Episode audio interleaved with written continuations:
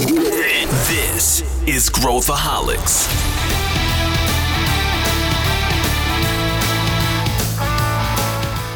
Olá, aqui é Pedro Weingärtner, sou o CEO da ACE e esse é Growthaholics, o podcast para quem adora inovação e empreendedorismo. Hoje o tema são EdTechs. A gente vai falar sobre essa categoria de startups, sobre que tipo de EdTechs existem, se vale a pena investir nessas uh, startups, quais aquelas são mais promissoras. E para falar sobre isso, a gente tem aqui o Ricardo Tavares, que é diretor-geral da FTD Educação, e a Amanda Coutinho, que é head de CVC, de Corporate Venture Capital, aqui na ACE. Então a gente vai mergulhar nesse tema, eu acho que você vai gostar. Vem comigo. Para a gente mergulhar nesse assunto, eu estou aqui com duas figuras que vão conseguir abordá-lo de ângulos diferentes. Então, estou aqui com Ricardo Tavares, Ricardo Tavares da FTD. Tudo bem, Ricardo? Tudo bem, Pedro? Joia. Obrigado pela oportunidade. Uma alegria estar aqui com você. Para quem não te conhece, Ricardo, o que, que você faz na FTD? Muito bem. Eu sou o diretor-geral da FTD Educação, uma empresa aí de 121 anos. Eu estou aqui há 10 anos. O Ricardo Tavares, além do profissional de educação, professor de matemática e algumas pós-graduações e MBAs aí na área de gestão e marketing, né, que é o meu background.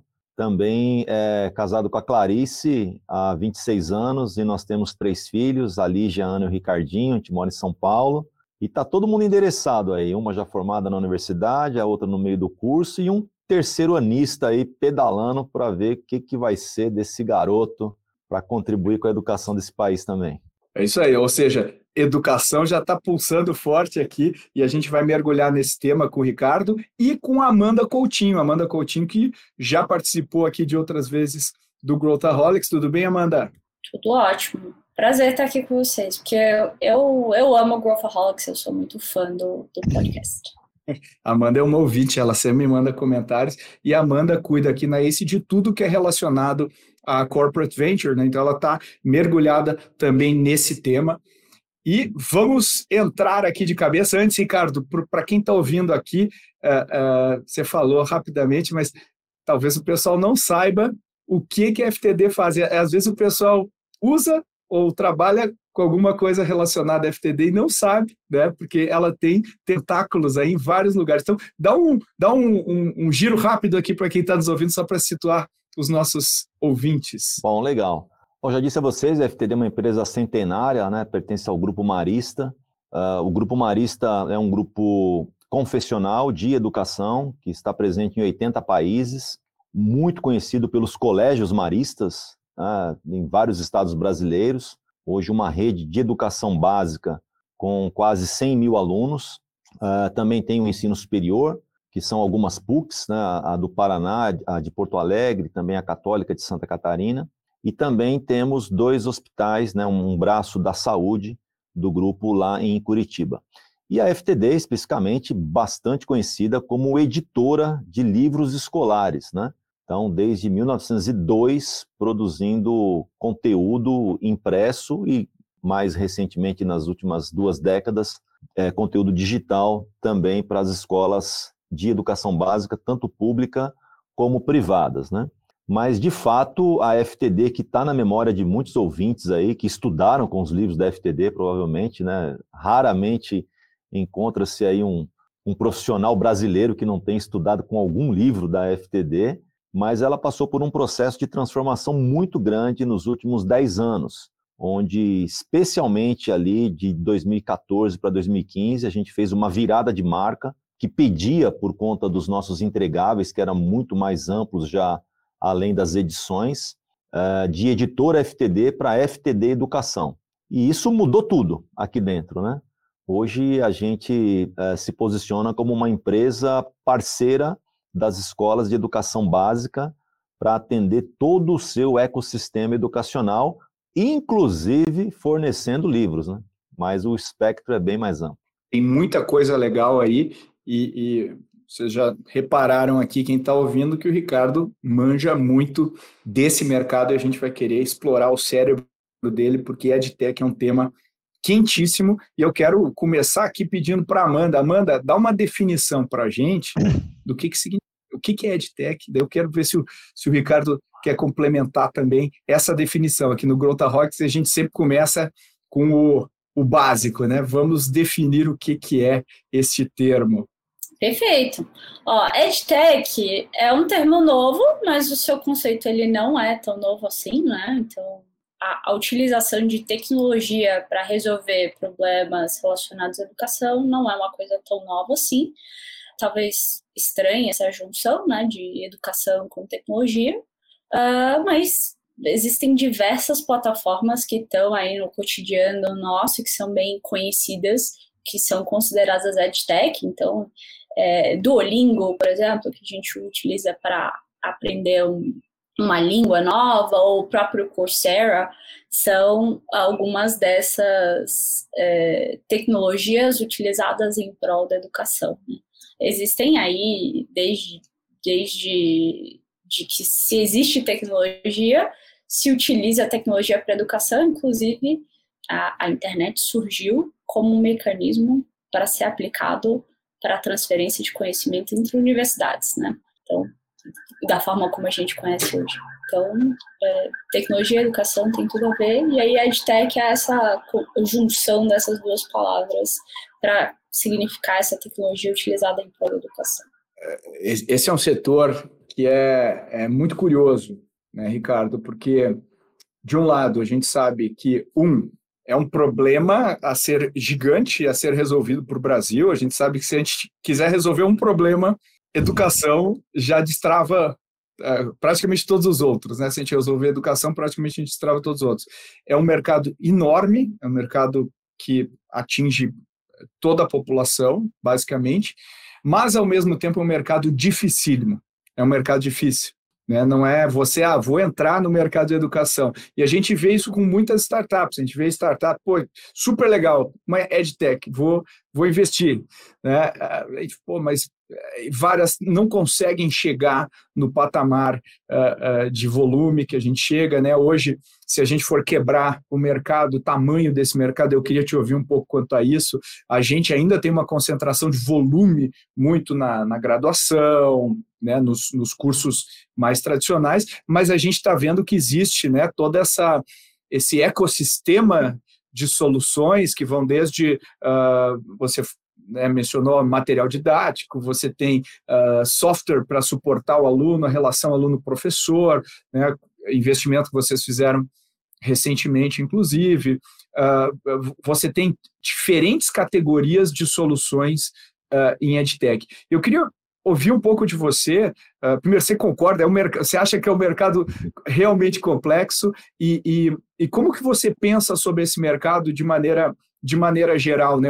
Onde estão, no, teu, no seu ponto de vista, as oportunidades uh, para a gente navegar neste mercado tão promissor e, e, e tão complexo? Não, legal, Pedro. Uh, e obrigado também, Amanda, aí, pela explicação das edtechs essas startups da educação, a gente teve um volume bastante grande recente, né? Você procura aí a última estatística que eu vi, a gente já estava perto de mil edtechs desenvolvendo soluções no Brasil, né? E, e é legal que está espalhando, né? No Brasil todo, não é uma concentração só mais sul, né? Pernambuco também tinha algumas questões ali boas, né? Naquele polo de tecnologia também. Uh, mas já em todos os estados, né, iniciativas nesse sentido. E educação é um oceano, né? E como qualquer oceano, tem uma diversidade de peixe bastante grande. Então você tem que entender o que, que você quer pescar nesse oceano. E a boa notícia da oportunidade é, como você colocou, Pedro, talvez uma notícia não tão boa, que é da dificuldade que atravessa a educação, especialmente a brasileira, né? Uh, é uma questão discutida no mundo todo, mas as realidades também são muitas, né? A gente tem conversado aqui com profissionais de outros países, alguns muito conhecidos aí, inclusive visitados, né? Como a própria Finlândia, como a Letônia, mais recentemente Israel, Europa principalmente, uh, México, né? E aí você tem a realidade brasileira, que é um continente e a gente tem aqui um, um trabalho bastante robusto de segmentação. E é uma segmentação que não se limita ao que é educação pública e educação privada, que são coisas uh, que exigem soluções e dinâmicas diferentes. Mas na própria educação privada, você tem níveis de maturidade, seja de tecnologia ou mesmo de gestão, de aprendizagem, né, de métodos, bastante diversificadas. Né? Então, acho que esse é o ponto. Quando você se propõe a solucionar alguma dor né, através de uma edtech, o que eu vejo é que assim precisa ter uma real ideia da dimensão do que você quer abranger, né? E fato que você pode aí ter é, as suas, os seus pilotos, as suas POCs, etc. e tal, mas chega um momento que é o desafio de escalar. E a FTD, é, como a gente já falou um pouquinho aqui, assim, pela nossa história, pelo nosso tamanho, é uma, uma empresa de educação de escala. Né? Então, como que a gente pega esse parceiro ou uh, das N maneiras que a gente se associa né, com esse parceiro, seja por aquisição, por parceria, uma relação cliente-fornecedor, enfim, várias formas temos aí, para poder escalar isso. Claro que tem um momento da gente drivear a solução, etc e tal, pela base grande que a gente tem, né? Mas eu diria que, assim, respondendo objetivamente sua pergunta, é um mercado bastante diverso, tem que se propor aonde que você quer atuar, pensar na escala, que é o que no final a EdTech é, procura, né? Ela tem uma solução, mas tem a dificuldade de escalar, e como que a gente se aliança nesse sentido, né? O conhecimento de mercado aqui é bastante grande, mas eu vejo que é bem num caminho de fazer a quatro mãos mesmo, né? A gente precisa muito da EdTech e a EdTech precisa muito de empresas é, parecidas com a FTD. Bem, e aí eu queria é, só contribuir para o ponto que o Ricardo trouxe, que eu acho que é bastante interessante. Um dado que eu busquei é baseado numa pesquisa de 2018 que a OCDE é, realizou, que é o Program for International Student Assessment, né, que é o PISA. E aí é, ela foi bastante focada no uso da tecnologia nas escolas. E alguns achados desse, dessa pesquisa que eu achei interessante são que o tipo de dispositivo que é utilizado pelos alunos é, contribui mais para essa, essa tecnologia ser eficiente. Então, tipos de dispositivos podem ser associados a, a piores resultados de alguns alunos, inclusive. A geografia em que essa tecnologia é utilizada, ela é importante, então, esse tópico do, do Brasil, do quanto que o Brasil está é, pronto para a utilização de tecnologia, é, influencia, sim, se essa tecnologia ela é eficiente.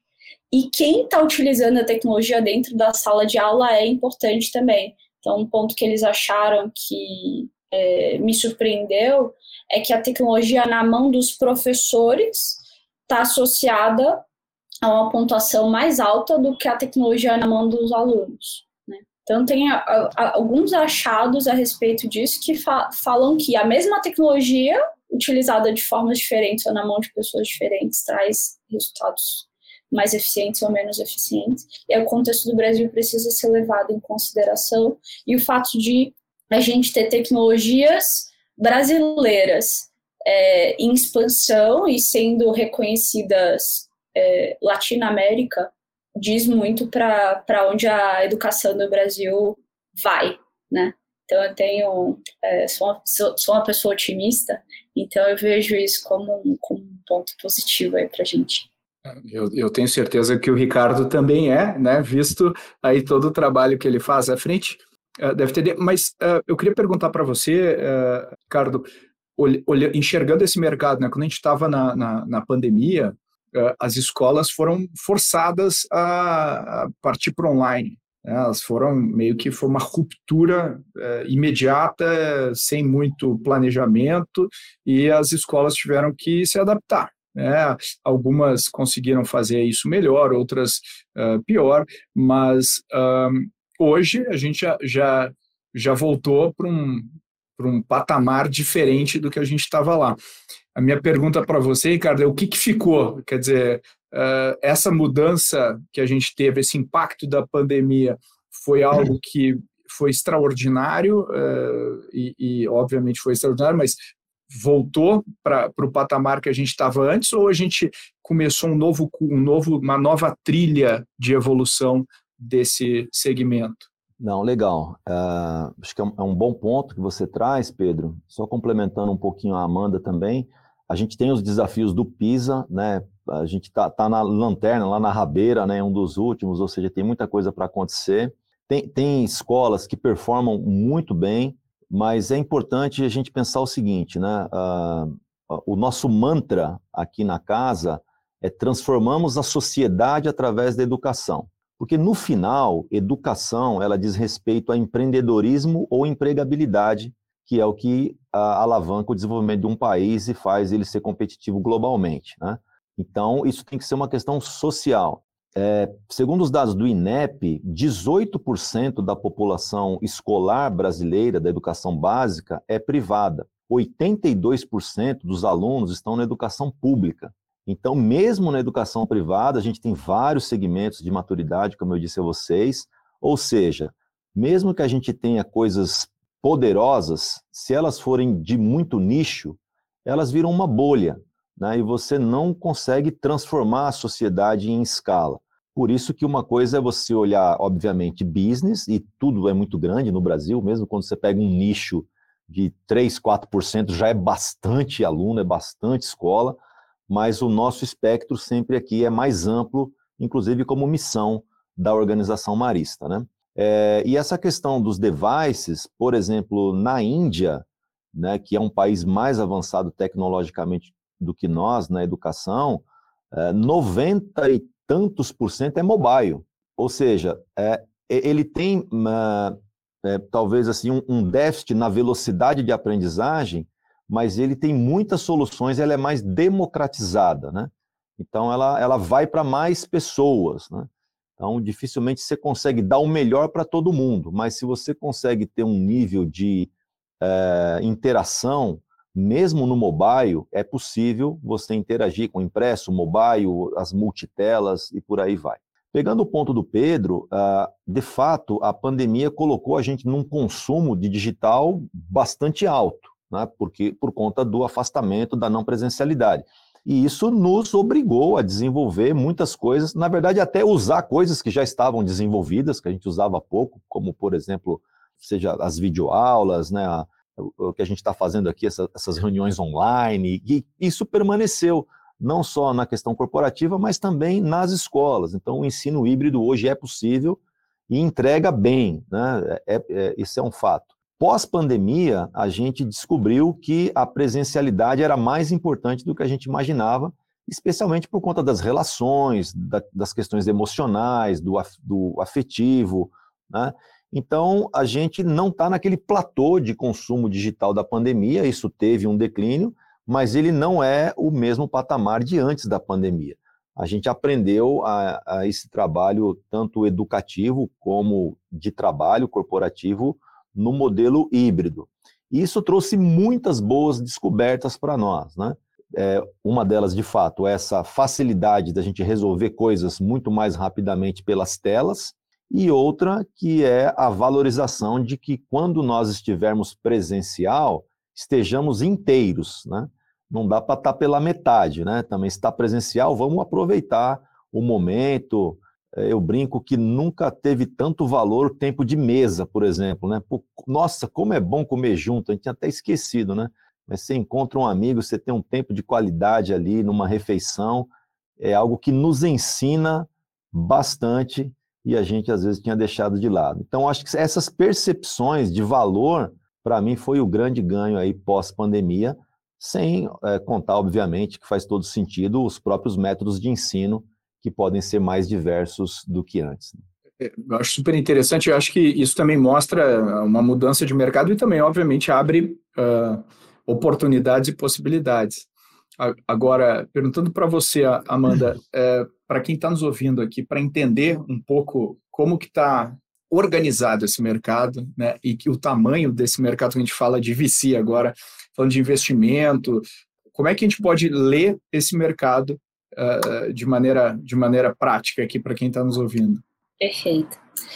É, eu, eu achei interessante a sua pergunta anterior, Pedro, porque tem um grande fundo que investe, a tese dele é educação, que é o GSV Ventures, né, que é um investidor da, da Course Hero, Class Dojo, Coursera. Então, grande, grandes dessas edtechs, eles, eles investiram e, e aí um termo que eles usam é o antes da doença e após a doença. Antes da pandemia e após a pandemia. Existe um marco no mercado de educação tecnologia associada à educação, que é a pandemia, então o mercado se desenvolveu é, de uma forma gritante depois da pandemia, né?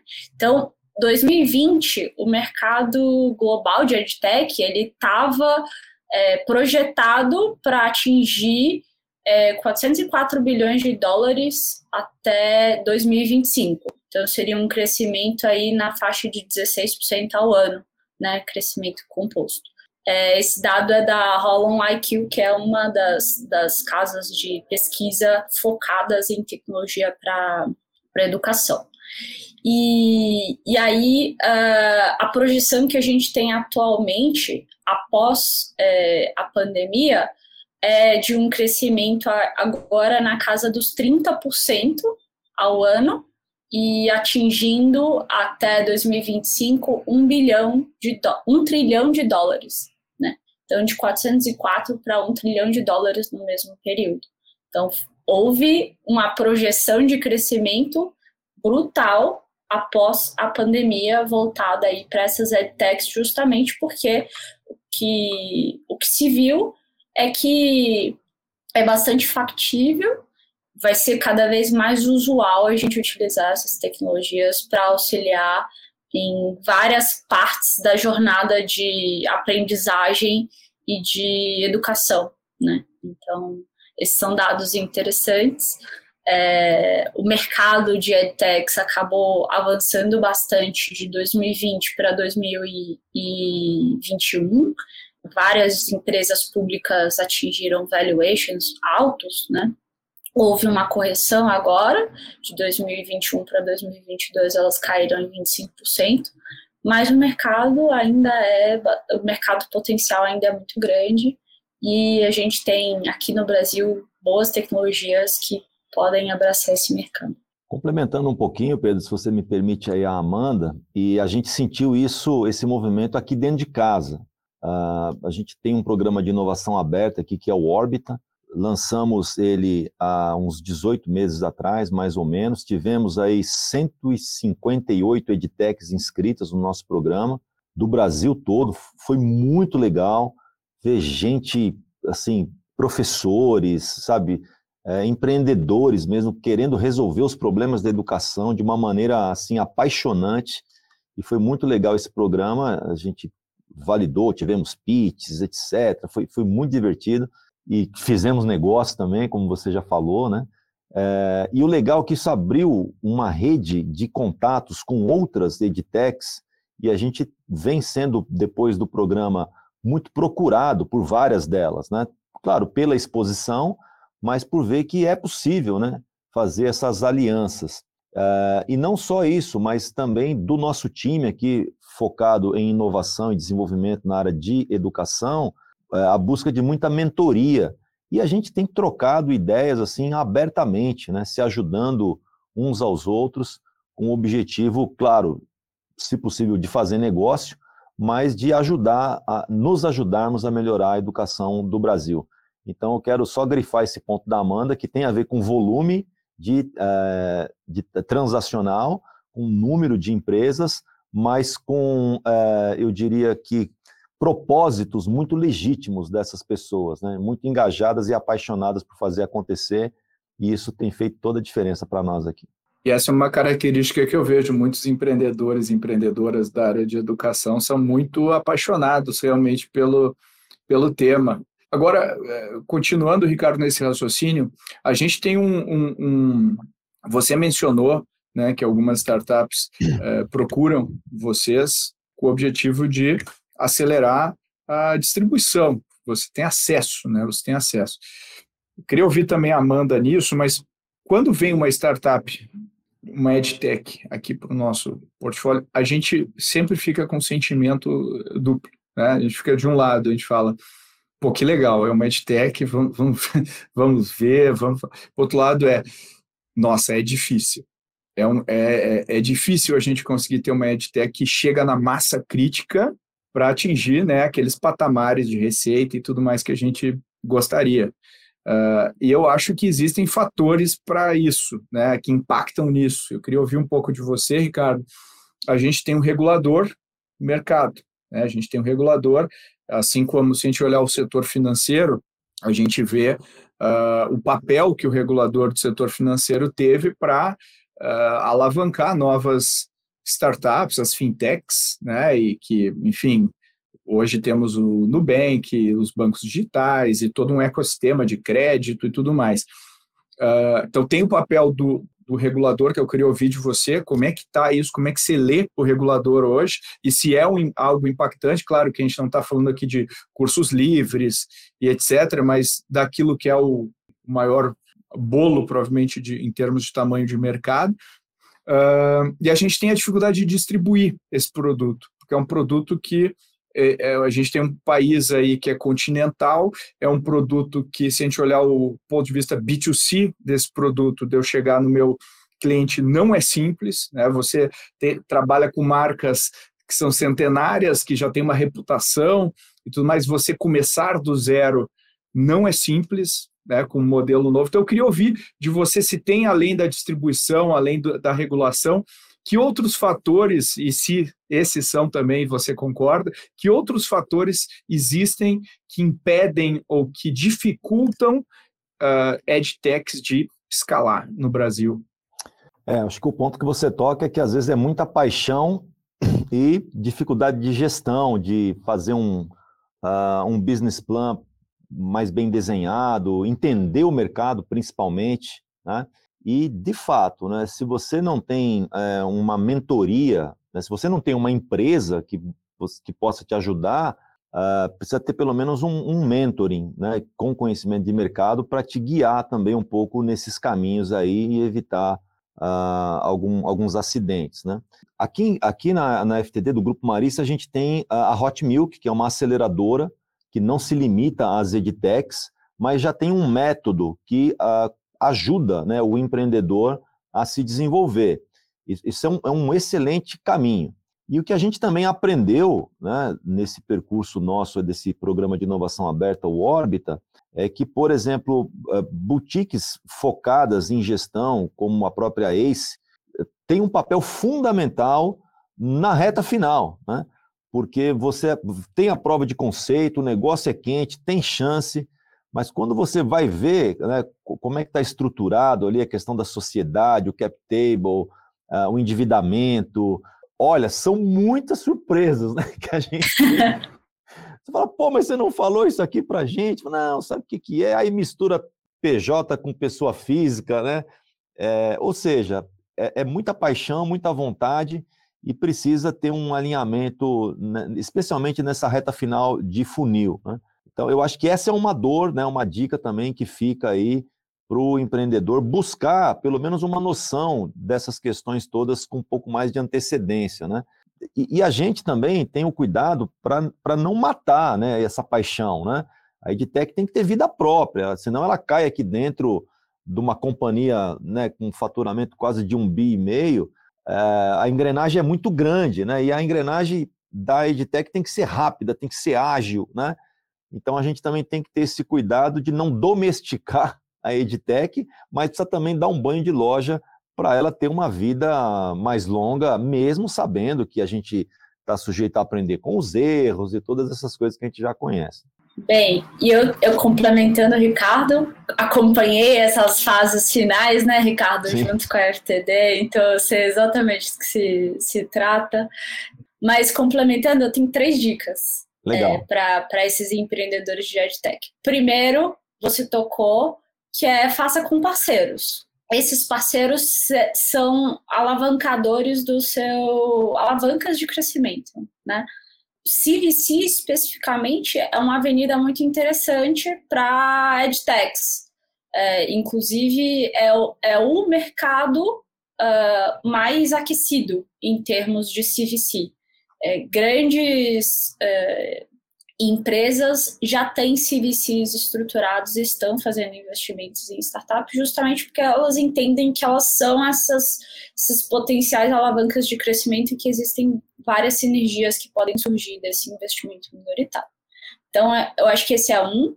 E se conectar por meio de programas de inovação aberta é um caminho, né? Então, para você conseguir ter esse canal de acesso e essa capilaridade que esses grandes é, que essas grandes empresas de educação têm.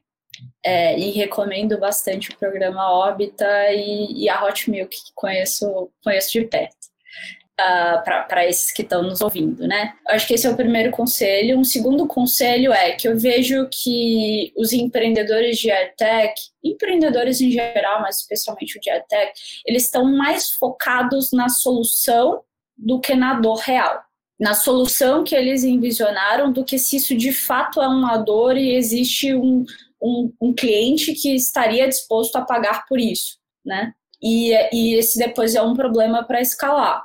Então, um ponto de olhar desde o princípio da ideia é: existe pagantes, pessoas dispostas a pagar por esse serviço? Essa é uma dor real? Esse é um segundo conselho. E um terceiro conselho está no no tipo de cliente final. Então, o que a gente tem visto é que, para VC, as edtechs que têm tido um, um olhar maior aí pelo investidor são empresas focadas em negócios, então focadas em soluções para escolas, soluções para universidades, e não tão focadas assim no cliente final, no, no, no aluno. Né? Essas tendem a escalar um pouco mais rápido, que o mercado tem um apetite por essas tecnologias, tem tido um apetite por essas tecnologias, e o que a gente tem visto é que essas aí têm tido um pouco mais de sucesso. Então, acho que são essas três dicas aí que eu daria hoje, Pedro. São bons pontos, né? Acho que essa última, falando da, quem vende a pá e a picareta, né, para né, para um ecossistema já formado. E assim, FTD também tem produtos que estão nessa categoria, né, que, que que, que suportam, na verdade, na, né, eh, há muitos anos, né, tem produtos que suportam. Aí eu acho que uh, a venda B2B também e, e, o produto B2B precisa de menos capital para escalar. A gente sabe que um produto B2C é, é, é, bem mais caro. Então, esse, esse, é, um, esse é um impacto, é, é o eterno B2C, B2B do Brasil. É, o, paradoxo, a maior parte das startups brasileiras são B2B, mas a maior parte dos unicórnios brasileiros são B2C. E a gente, se a gente olha essas duas coisas, a gente vê como a massa crítica mesmo do Brasil são empreendedores que são bootstrap, ou seja, são financiados pelo próprio caixa e, consequentemente, muitas vezes optam pelo, pelo B2B. Agora eu queria fazer uma brincadeira aqui com vocês, que vamos imaginar, vocês dois vão pegar parte das economias aí de vocês e vocês vão investir. Daí, Ricardo, esquece que você é da FTD, Amanda, esquece que você trabalha aqui com a gente na ACE. É, vamos pensar aqui que categorias, que tipos de startups de EdTech vocês colocariam investiriam aí o capital de vocês? Onde vocês fazem apostas é, de crescimento aí nos próximos anos? Obviamente que a opinião do Ricardo também vai estar refletida nas opções estratégicas que ele também está fazendo no negócio, mas eu acho que é interessante ver como é que vai ser a cabeça do Ricardo para pensar uh, uh, em que categorias, que tipos de negócio para investir. O que, que você acha, Ricardo? Quero ver se você vai me surpreender aqui, se vai ter coisas que eu não imaginava que você falaria. Bom, é, de fato a gente acaba. É, eu vou brincar com vocês aqui. Quanto tempo me preparei para esse podcast? Né? Me preparei 30 minutos e 49 anos, né? Ou seja, a, a gente traz o background todo aqui para responder essa sua pergunta, né? Da, da, nossa história de vida e tal. Mas entre esse dilema B2B mais ágil e B2C com maior volume, quando acerta a mão, né? Porque daí transborda a minha história e o que eu acredito é algo chamado B2B2C, né? Ou seja, eu preciso alcançar o consumidor final, que no nosso caso é aluno ou família, né? O aluno porque ele precisa aprender mais e melhor, e a família é o que paga esse desenvolvimento, né? É, eu acredito que sem esse B do meio, que é a escola, eu acho difícil acontecer, a não ser algumas exceções, né, que podem acontecer e tal, mas aí é, são, são os craques de jogador de futebol, que né, surge ali um em um milhão e meio, mais ou menos, né? Mas se você consegue é, fazer com que o cliente do cliente, ou seja, a família, que é o cliente da escola, perceber valor e se dispor a pagar por isso, o canal escola, eu acho que ele ainda é o mais importante, né? É, a gente estima que, além dos materiais didáticos, né, que é a nossa origem na FTD, orbita transacionalmente em torno da escola, além do material didático e da mensalidade, que são as coisas mais comuns, em torno aí de 15 bilhões de reais hoje, né? é, de serviços, de conteúdos complementares, e aí pode ser um, um bilinguismo, um socioemocional, uma robótica, uh, um desenvolvimento uh, de lógica, de esportes, ou seja, tem, tem um ticket orbitando em torno desse B do meio bastante grande. E quem ajudar a escola a capturar melhor esse, esse, esse, esse recurso complementar e a família perceber valor e isso tiver uma entrega efetiva, eu acho que é por aí que a gente. É por aí que eu arriscaria meu dinheirinho. E se a Amanda tentar alguma coisa, eu sou investidor anjo dela. Gostei. Ou seja, pegar a escola, usar a escola como canal e aproveitar esse valor a ser capturado nessa, nessa rede expandida que tem em torno disso. Ou seja, ah, por, a... por, um fato muito simples, Pedro, a família acredita na escola. Exato. E se ela não acreditar na Confia. escola, ela muda o filho de lugar. Exato. Tem, já tem uma confiança herdada que ajuda muito, né? E esse é um produto que ninguém escolhe sem pesquisar e sem confiar, né? Você, Amanda, onde que você coloca o seu dinheiro? Agora a Amanda não quer mais colocar dinheiro, agora ela quer empreender nisso e pegar o seu é... cheque, Cardo. É. então, eu, eu sou do time da diversificação, então eu não colocaria todos os meus ovos em uma só. Então eu diversificaria, colocaria em duas, tá? Então, minha, minha principal tese de que o futuro é sobre acesso, é, o aprendizado e colaboração em qualquer lugar, é, então, para mim, o futuro da tecnologia da educação está na nuvem, né? Então, a, a ideia de que ensinar e aprender é social, de que é, esse grupo físico vai conviver com esses alunos online que moram em todo o país, que moram até mesmo é, no mundo, né? Então, hoje é possível é, fazer um MBA na Inglaterra uh, estando aqui no Brasil, que há três anos atrás não era possível. Então, para mim, eu investiria nisso, em tecnologias que vão estar associadas a essa educação na nuvem. E um segundo, um, um segundo, um segunda aposta minha está relacionada a, um, a um, uma matéria que chama aprendizagem invisível, que é quando o aluno ele aprende sem saber que está aprendendo. Jogos, por exemplo, como Fortnite, que a pessoa, o, o jogador está ali aprendendo matérias-chave de uma forma subliminar e faz com que esses alunos eles queiram jogar e, e aprendendo de uma forma que não é tão aparente assim, né? Então, tem um dado que eu acho que é bem interessante, que é uh, de, de pesquisa né? Então, entre pesquisar sobre futebol na idade de criança e pesquisar sobre Fortnite, é o dobro de pesquisas. Crianças pesquisam o dobro sobre Fortnite do que sobre futebol. E a nossa infância foi muito diferente disso, né? É, a nossa infância já foi bastante focada em coisas que eram presenciais.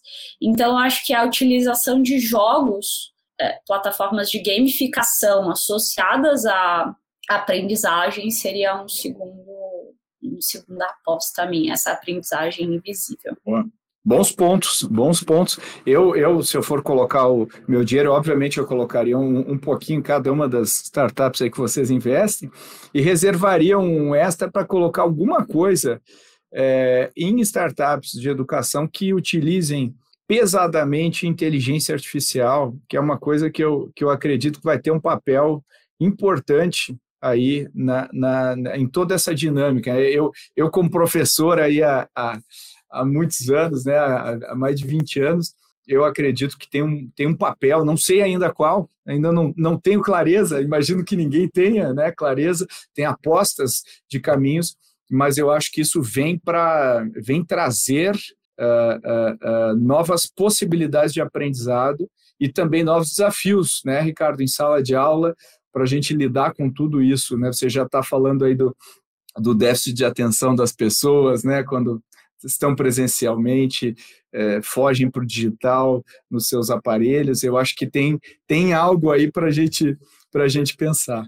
É, e, e, e, com isso eu queria, eu sei que estamos aí com o tempo, tempo contado, né, do Ricardo, vou respeitar aqui a agenda, mas eu queria te agradecer, Ricardo, pela, pela tua participação aí, certamente trouxe muitos insights para quem está aqui, uh, e, eu, e eu queria deixar aberto para você, é, é, quem quiser, quem estiver nos ouvindo, tem muito empreendedor que está nos ouvindo, quem quiser se aproximar de alguma maneira da, da FTD, quais são os caminhos que você recomenda muito bem, né? A gente já fez, uma, fez um jabá aqui do Órbita. Acho que esse é, é, o, é, o, grande caminho. A gente tem os contatos dos profissionais que estão conosco aqui, meu, da Ceci, da Gabi, no LinkedIn. A gente conversa por ali também, tranquilamente, endereça aí as oportunidades, né? A gente olha, a gente é, é uma empresa, sim, de educação e de inovação, mas tem uma característica muito humana também nessa casa, né? Também de simplicidade, que é um valor bem legal, que a gente gosta bastante, né?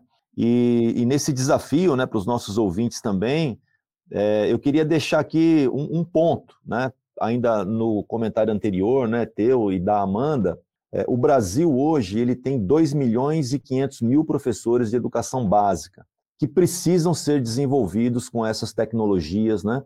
Porque se o professor está alinhado e está entusiasmado com a potência do que as edtechs podem entregar, a aula é outra, né? É e isso transforma a educação. E tem um, uma frase da Mônica Tim, que é uma educadora de Porto Alegre, que ela diz o seguinte, né? A escola nunca vai ser mais competente do que a competência dos seus professores. Né? Então, o professor é chave no processo. E nosso time aqui chegou da Bet London recentemente e a mensagem é assim: qual é a mensagem, é, o épico, qual é o imperativo da educação na Europa atualmente? Investir no professor. Então, esse é, é um cara aí que precisa ser trabalhado. Como é que a gente acelera esse cara? A gente fala de acelerar edtech, precisamos acelerar pessoas, acelerar professores, né?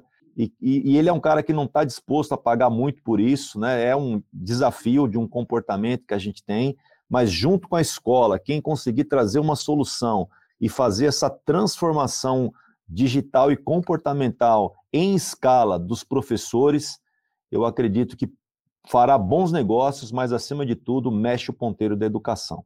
Olha aí, olha que insight. Ainda bem que você falou esse insight aí final, Ricardo. Genial. Eu acho que é isso. Eu, eu como professor, é, atesto isso. Acho que é, é, a alavanca que move, que move tudo. E agradeço aqui também a Amanda Coutinho. Obrigado aí pelos insights, Amanda. Também é, a gente vai colocar os teus contatos aqui no, no na, na, nas notas, assim como contar o LinkedIn aí do Ricardo da equipe uh, desse episódio. Mas te agradeço aí pela, pela participação, por trazer aí os dados tão legais aí do mercado.